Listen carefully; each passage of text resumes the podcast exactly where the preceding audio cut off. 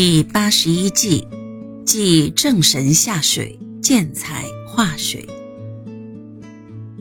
很多家庭都有养鱼，有些是为了美化家居，但有些则是为了风水问题。养鱼怎么又会和风水相关呢？很多人对这个都有疑问。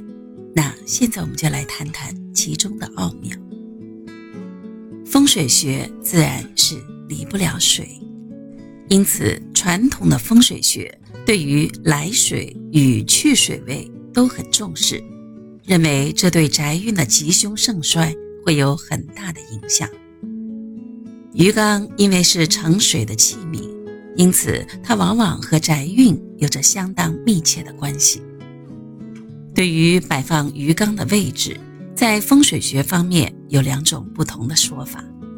有些人认为鱼缸应该放在旺位，理由则是鱼缸滤水器的马达不断运行操作，使得鱼缸的水流循环不息。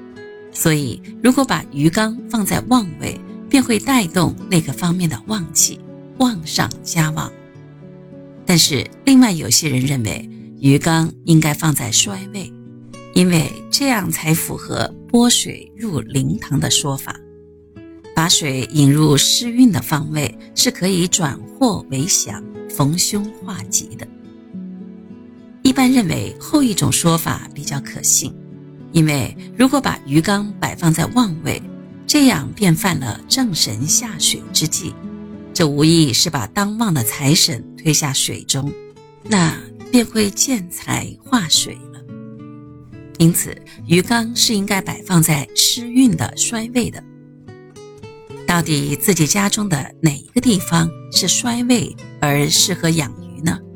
现在我们提供一些意见，仅供各位参考。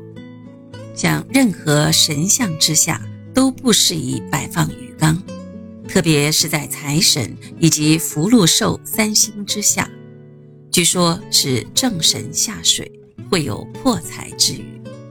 因为摆放神像的地方大多都有香案，灰烬掉进鱼缸也会导致死鱼，经常死鱼是件很扫兴的事情。而且家中不摆神像而陈列工艺品，工艺品下也不宜置放鱼缸，因为工艺品也需要经常清扫，稍微不小心也有打破鱼缸之虞。